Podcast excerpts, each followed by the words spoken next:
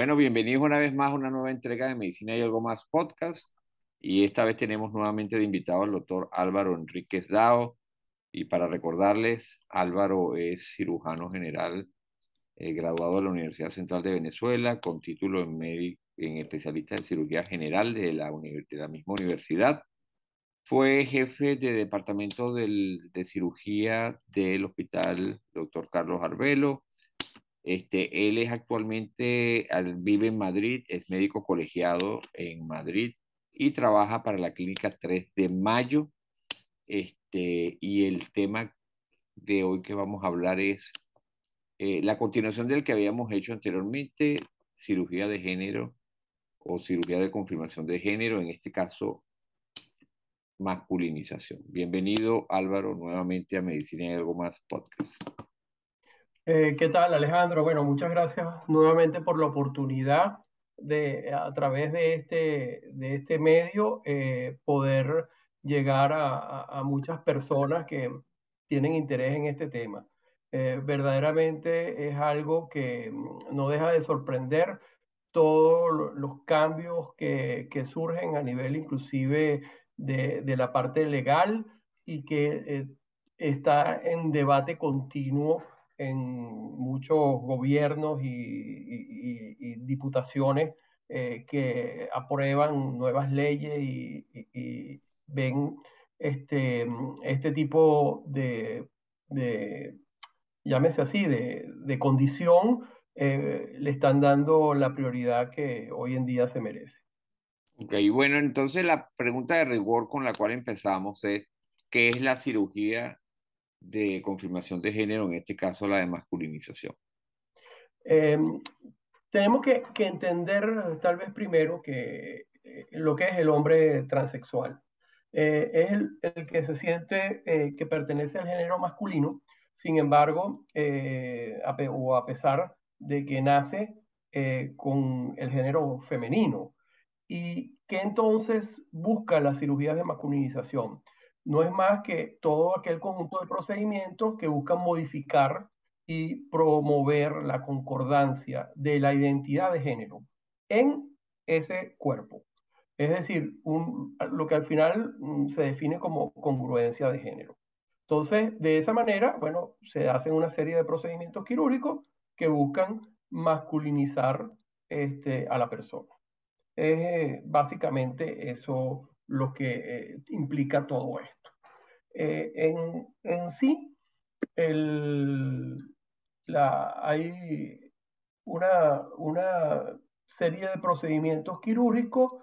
El más frecuente de todos es aquel que eh, se llama mastectomía, pues, o, sea, o, o masculinización del tórax. Eh, realmente como, como uno lo puede también encontrar muchas veces.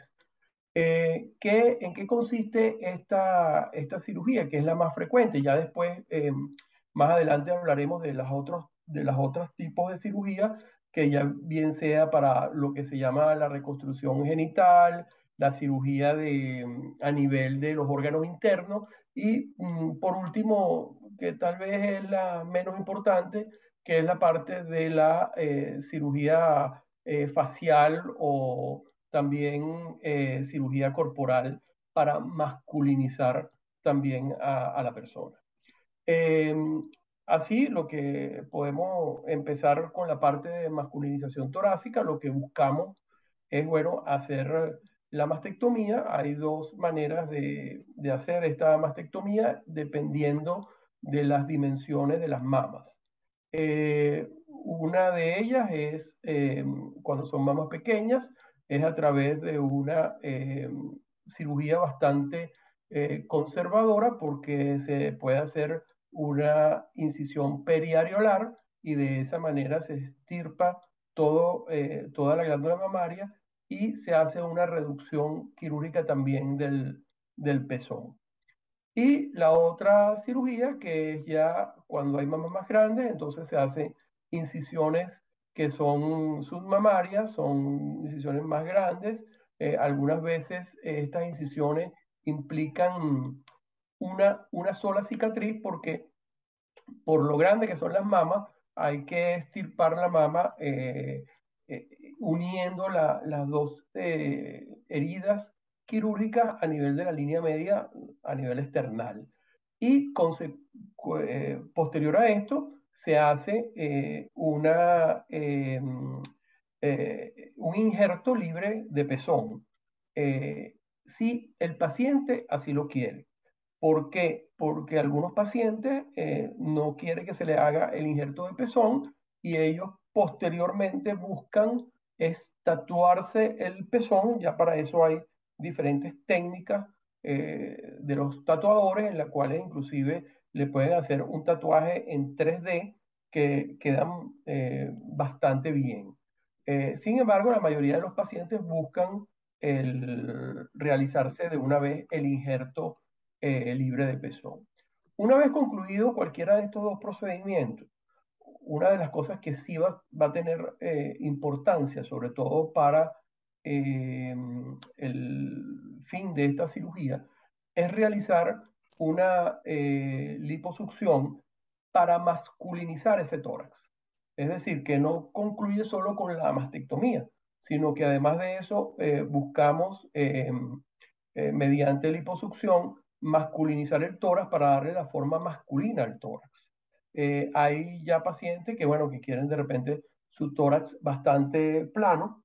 Eh, otros pacientes sí quieren que se le destaque un poco la parte de los pectorales y esto es lo que persigue después eh, esta, esta liposucción. Esta liposucción se realiza una vez que se concluye la cirugía, la mastectomía, pero antes, en el caso de que sea eh, con injerto, antes de realizar el injerto de, de la areola y el pezón.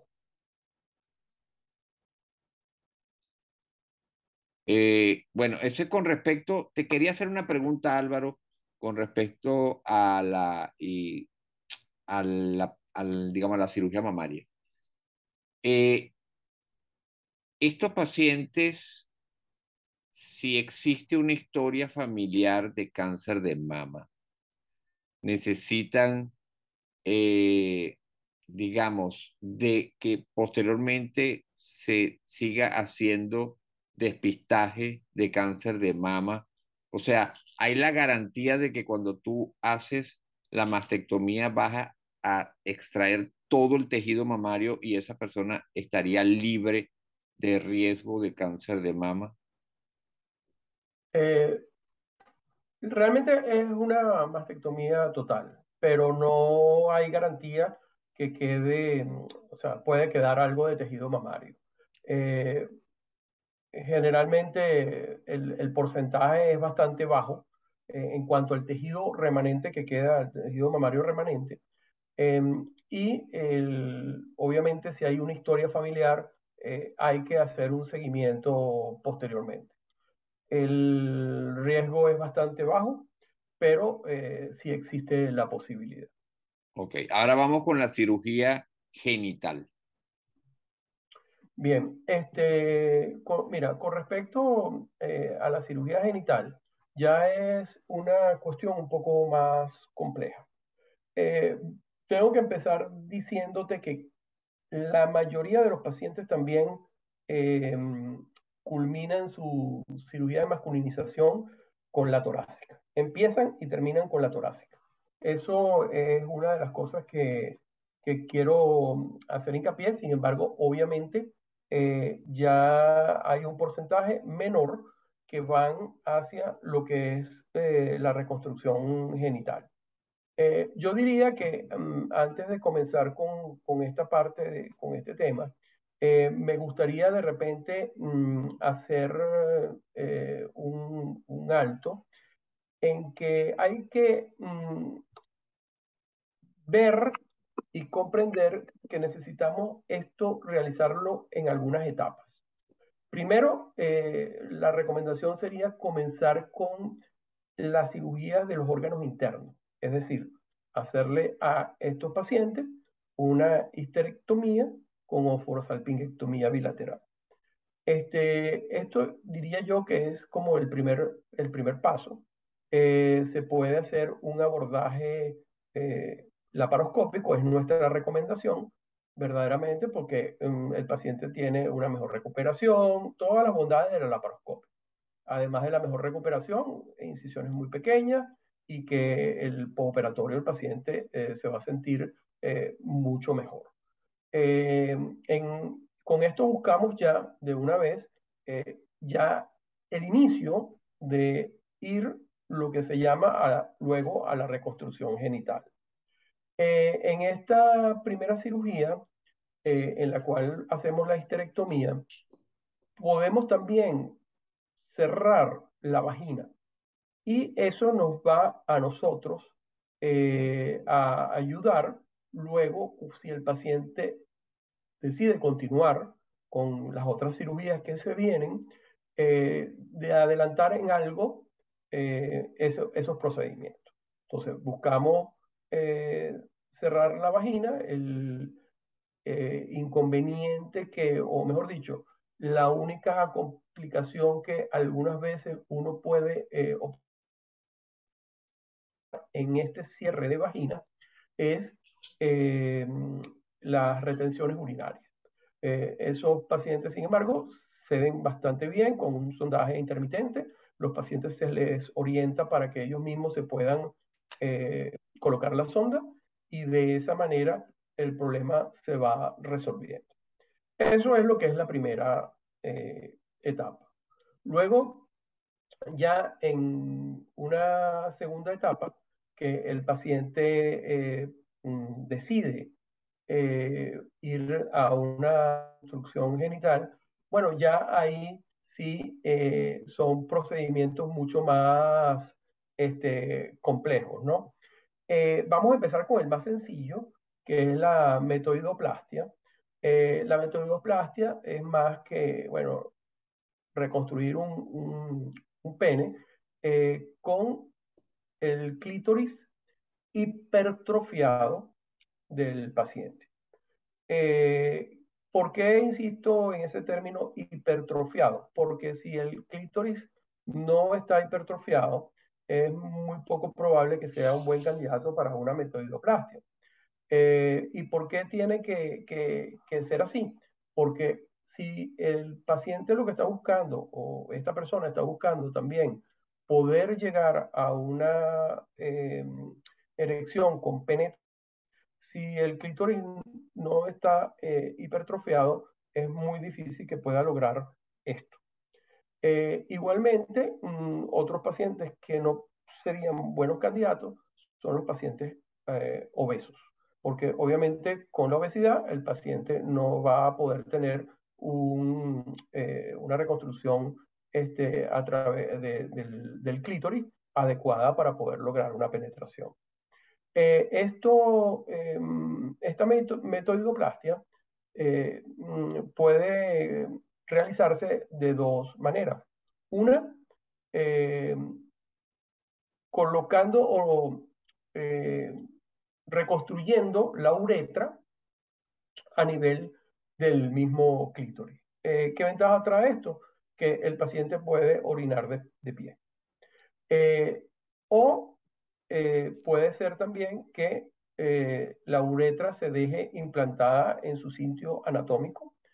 Eh, la desventaja es que estos pacientes tienen que um, o deben orinar sentados. son las dos diferencias mm, básicamente de esto. Esta cirugía trae mm, algunas complicaciones, pero mm, en menor porcentaje que lo que después explicaremos más adelante, que es la faloplastia. Eh, sin embargo, las complicaciones que más uno, eh, más, que son más frecuentes y las que uno eh, más debe trabajar son la, lo que es la fístula urinaria este, y la este, estenosis de la uretra. Eso es lo más, lo, lo, más frecuente, lo que uno más ve. Sin embargo, bueno, son, como dije, menos frecuentes que en otros procedimientos más complejos. Luego, eh, la, eh, llegamos a lo que es la faloplastia. La faloplastia, por supuesto, ya es eh, una cirugía mucho más compleja. Es una cirugía que tiene muchas más horas de duración, pudiera llegar hasta 18 horas de duración. Eh, una cirugía más costosa, que además de eso es necesario hacerla en varias etapas. ¿Por qué? Porque em, es, en una primera etapa sería reconstruir el, lo que es el pene y en una segunda etapa, que puede ser luego de un año, es colocar la prótesis de pene y la prótesis este, también de, testículo. Em, para lo que es la reconstrucción eh, o la conformación del, del, pene, eh, esto eh, se toman injertos, ya son injertos pediculados, el más frecuente se realiza a nivel del antebrazo, es un injerto radial y que busca, digo radial porque vamos a utilizar eh, la arteria radial para poder eh, llevar la vascularización necesaria a este injerto. Y luego eh, esto se hace a manera de una, una especie de cilindro que se toma del antebrazo y vamos a llevar este injerto a mm, nivel genital y mediante microcirugía vamos a eh, realizar una revascularización eh, haciendo anastomosis de ramos de la arteria femoral a esta arteria radial y la, utilizar las afluentes de la safena para lograr el retorno venoso también del colgajo. Este, eh, esta, esto lleva, por supuesto, la reconstrucción también de la uretra y lo que sí se puede mm, realizar o adelantar, eh, que es utilizar los labios mayores para poder eh, colocar las prótesis este, testiculares. Eh, esto sí se puede hacer en esta cirugía. La que mm, debemos no realizar es la parte de lo que es la em, colocación de la prótesis peniana. bueno, hasta aquí es eh, lo que es la parte de faloplastia con el injerto libre de, antebrazo. Hay otras zonas que también se utilizan, como es eh, la, misma región femoral o también la misma región abdominal para obtener el colgajo y poderlo, eh, poder hacer la reconstrucción del falo a nivel genital. Este, luego que tenemos este procedimiento, eh, para entrar un poco en la parte eh, de complicaciones, bueno, ya esto sí, eh, hay complicaciones locales desde el sitio de toma del injerto, es decir, a nivel del antebrazo, que puede haber este, infección, necrosis, sangrado, y a nivel genital, las, puede haber también dehiscencias de la herida, puede haber infecciones, pero por supuesto, las complicaciones que más uno eh, eh, observa y que muchas veces son eh, de un tratamiento un poco prolongado, son, como mencioné anteriormente, la estenosis y las fístulas de, uretra. una vez que el paciente evoluciona de una manera satisfactoria, uno espera eso, entonces uno plantea la eh, colocación de una prótesis peniana. Eh, en el mercado mm, hay diferentes tipos, yo voy a, nombrar, a nombrarte las la más frecuentes. Una es una, una prótesis eh, simple rígida y la otra ya son prótesis que son rígidas pero maleables. Y la otra que sí es este, una prótesis que se coloca eh, eh, y que mm, ella utiliza un sistema para eh, la erección y es un poco más costosa, pero es mucho, mucho mejor y el paciente se siente más confortable con este tipo de, prótesis. Sin embargo, tiene una desventaja que es que necesitas más tejido para recubrirla no así las, prótesis maleables que son utilizas menos tejidos para recubrirlas. Esto también, por supuesto, no deja de estar exento de complicaciones. una, una de ellas puede ser la, mm, la, la licencia de la herida o que, bueno, que la, la prótesis se exponga al exterior eh, también. Eh, son las cosas que, bueno, que uno, por supuesto, eh, puede ver en este, esta cirugía tan compleja. Bien, este, y de esta manera, bueno, la persona logra una mejor apariencia física a nivel genital. Okay. En cuanto a la cirugía facial que tú mencionaste que no es tan frecuente, pero eh, ¿en, qué casos eh, ustedes practican la cirugía facial?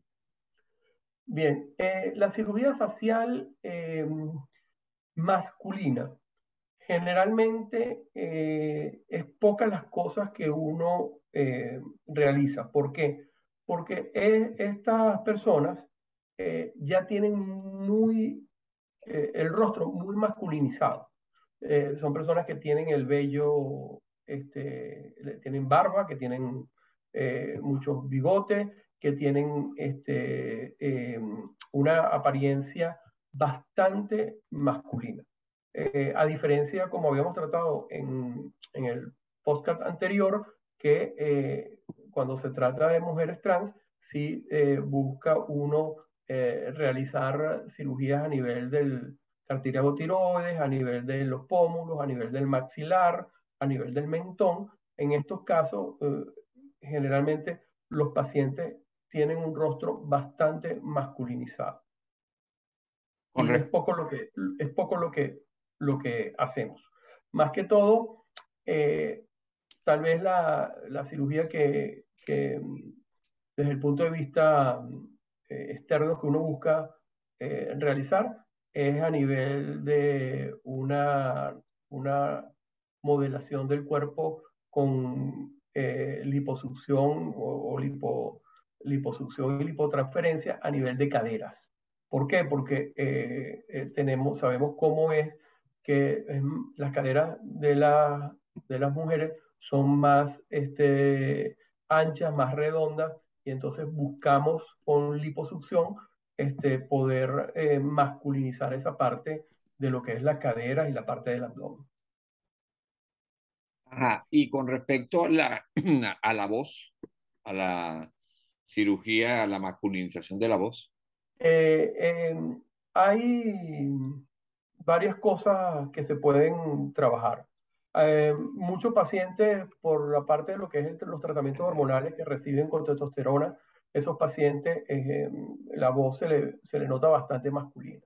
Eh, sin embargo, también hay procedimientos a través de, de terapias de, de, de, la voz que pueden masculinizar este, de esa manera el tono y los pacientes también es muy poco lo que, lo que trabajan en esta, en esta área.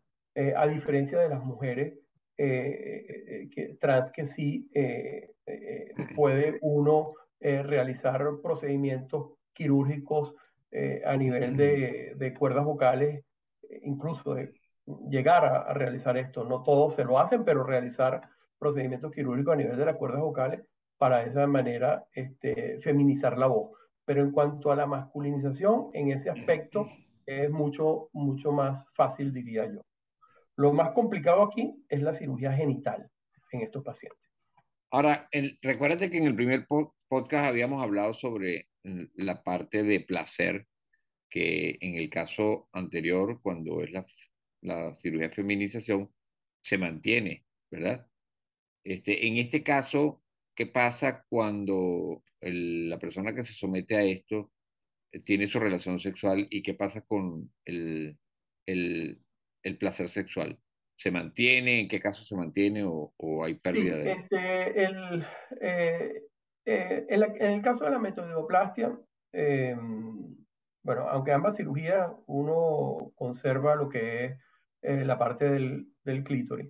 En cuanto a la, a el paciente puede lograr satisfacción sexual y en el caso de lo que es la, la faloplastia, si no existe complicaciones a nivel de la parte neurológica de, la, de lo que es la, eh, eh, toda la inervación, el paciente también puede lograr una satisfacción sexual. Eh, puede lograr orgasmo sin, al cabo de un tiempo, no, eso no es inmediato. Eso muchas veces em, pasa más de un año para que el paciente pueda, eh, una vez que se ha concluido, digo yo, todo lo que son los procedimientos quirúrgicos de este tipo de cirugía tan compleja, eh, puedan eh, tener una satisfacción sexual adecuada. Igualmente cuando, que eso lo tratamos en el primer podcast, pero eh, ¿cuál es la preparación que debe tener y que ustedes exigen para poder hacer acreedor de esta cirugía a la persona que, lo está, que la está demandando?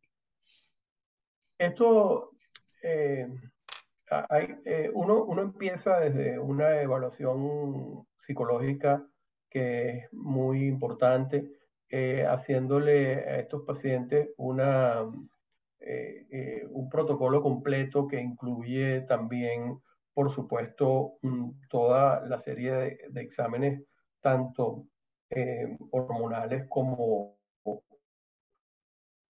eh, rutinarios, y eh, la evaluación con todo el equipo quirúrgico de anestesiólogo que, que, también está implicado en, en, este procedimiento. De manera de poder estar convencidos que vamos hacia eh, el éxito del procedimiento. Eh, uno trabaja mucho la parte psicológica y también, por supuesto, eh, es importante explicarle al paciente todo lo que se, se, le, se le viene, pues, o sea, hablarle de las complicaciones, presentarles el consentimiento informado, de manera que no exista ninguna duda en cuanto a, las cosas eh, una vez eh, llevemos ya al paciente a la mesa quirúrgica. Ok. Una vez hecha esa evaluación, ¿en quién no se recomendaría y en quién estaría contraindicado el procedimiento? Mm, nosotros eh, planteamos que pacientes que tengan problemas psiquiátricos en verdad no deben ir a, este procedimiento. Eh, esos pacientes em, los descartamos eh, una, una, vez se detecta el problema porque hay, hay personas que muchas veces em, no están muy claros con qué es lo que eh, a, qué se van a enfrentar o que tienen una patología que no es lo, lo, idóneo, pues. Si hay una patología psiquiátrica y, y, se hace esta cirugía, después entonces si quieren hacer eh, una cirugía en la cual eh, vayamos otra vez al principio, eso es prácticamente imposible, ¿no? Son procedimientos que son definitivos y que uno tiene que estar en ese sentido eh, más claro en lo, en lo que está haciendo. Luego, em, por supuesto, hay condiciones médicas, sin embargo, estos eh, eh, se minimiza porque son pacientes jóvenes. son pacientes que generalmente están entre los 18 y los 30 años y la mayoría de estos pacientes no tienen ningún problema desde el punto de vista médico eh, o cardiovasculares que nos pueda contraindicar la cirugía, porque las otras contraindicaciones serían las contraindicaciones de cualquier cirugía, es decir, si hay un problema cardiovascular importante, algún problema este, eh, eh, de cirrosis hepática, algún problema médico de envergadura, por supuesto, mm, estos pacientes no deben ser sometidos a una cirugía que inclusive este, son muchas horas. Eh, ahora bien, eh, una de las cosas eh, importantes a, destacar es que la importancia de un equipo quirúrgico y de anestesiólogo, como dije anteriormente, en el cual el paciente se le pueda manejar el dolor postoperatorio, que pueda este, manejarse cualquier complicación que se pueda presentar, es eh, de suma importancia. Eso eh, es necesario, bueno, estar pendiente de toda esa parte. Ahora, ¿cuánto, ya tú mencionaste algo, cuánto más o menos es la, y sabemos que depende de las diferentes etapas, pero la duración de la cirugía, sabemos que es una anestesia general, por supuesto, y cuánto es el tiempo de recuperación. Em, hablando de esto último, que es la parte de la faloplastia, eh, eh, estamos hablando de 18 horas de cirugía aproximadamente. Eh, el, el, lo que es el procedimiento como tal eh, la parte de la toma del injerto del antebrazo y la reconstrucción del, del, pene. Este, ese es un, procedimiento que dura eh, bastantes horas. Em, uno puede, mm, obviamente, eh, acortar un poco, como les dije, si eh, no colocamos las prótesis a nivel testicular en esa, en esa cirugía, sino lo dejamos para después, para eh, cuando uno ya vaya a implantar lo que es la prótesis eh, peniana. Pero en sí, eso es el tiempo quirúrgico aproximado. Ahora bien,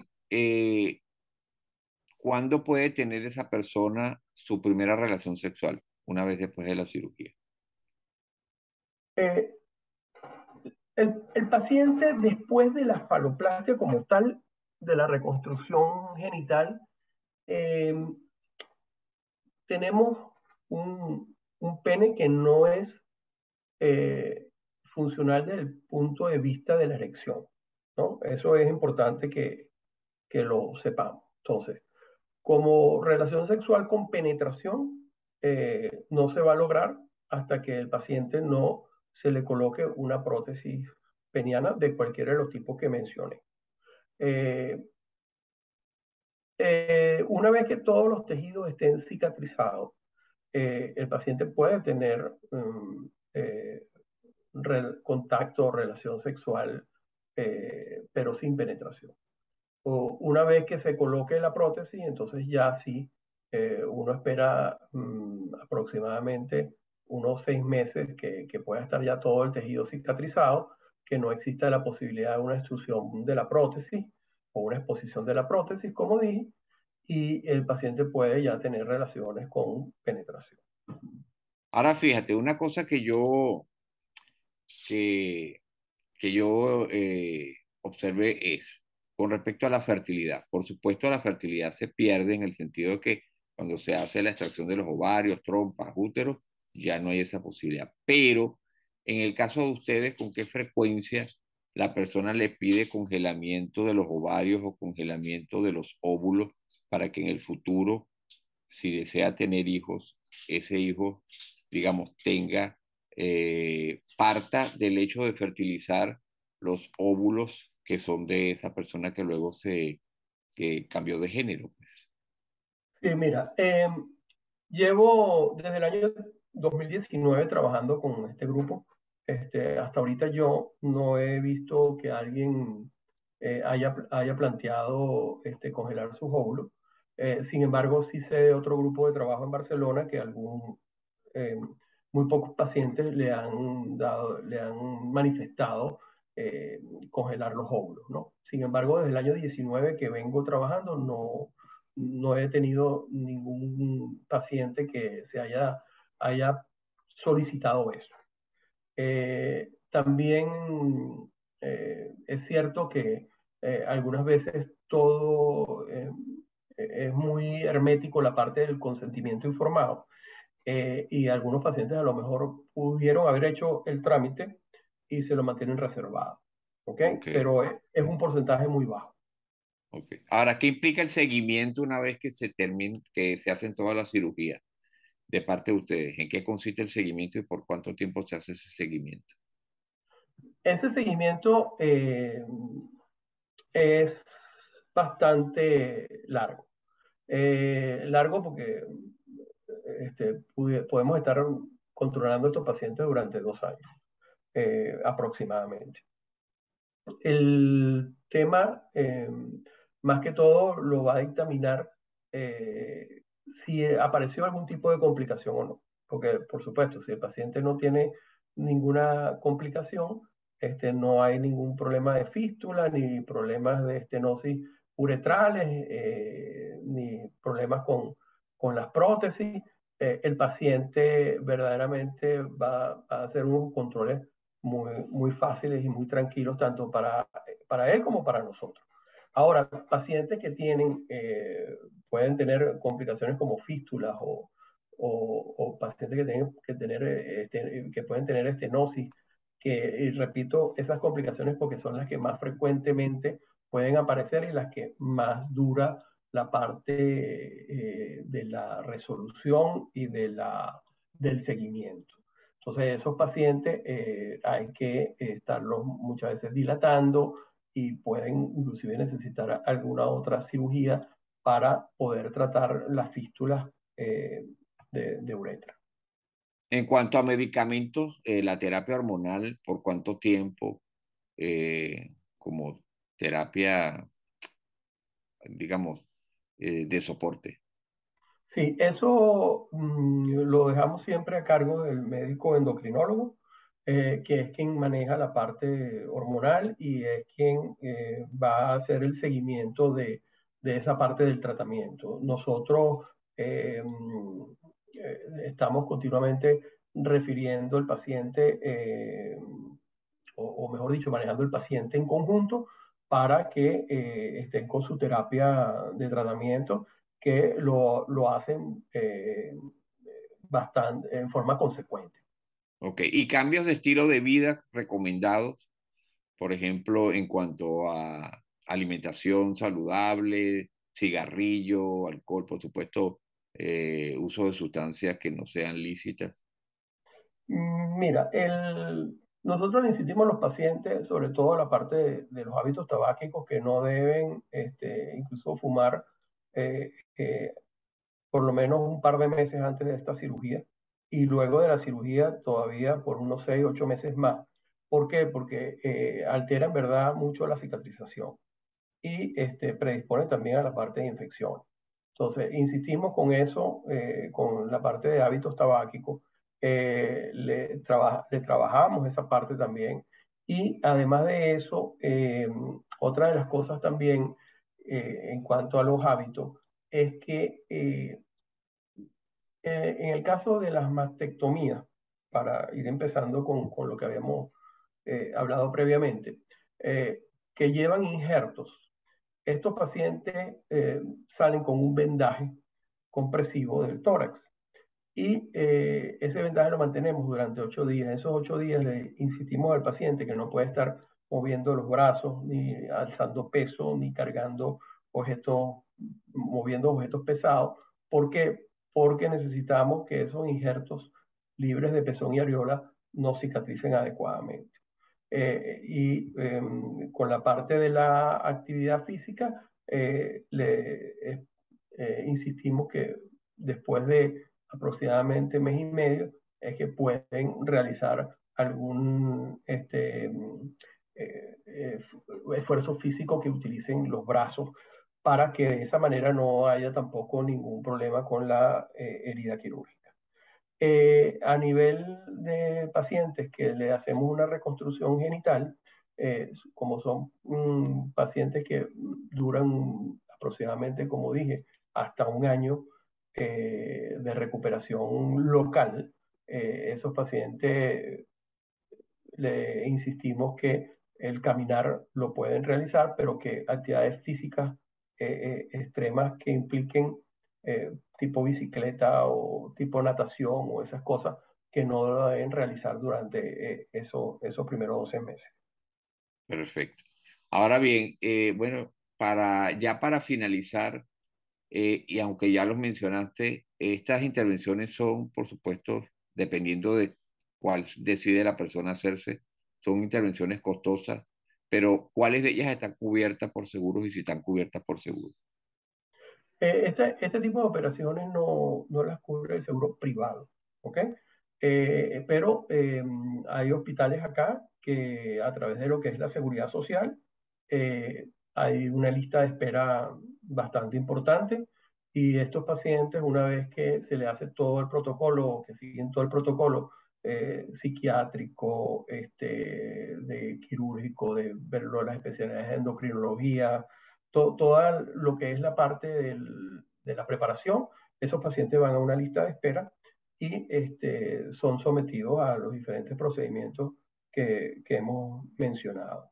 Em, la parte en, en, lo que es privado, en, la, en, la, en el ámbito privado, eh, si son cirugías costosas, esta cirugía, como dije, de reconstrucción genital puede estar alrededor de los puede estar alrededor de los 24 mil euros, este, mm, y no son cubiertas por una, un, seguro, un seguro privado. Bueno, perfecto. Yo creo que con esto cubrimos todo el tema. No me queda más que agradecerte nuevamente, Álvaro, la gentileza de haber aceptado la invitación eh, de, de, estar en, en Medicina y algo más podcast y por supuesto quedas invitado para una nueva entrega.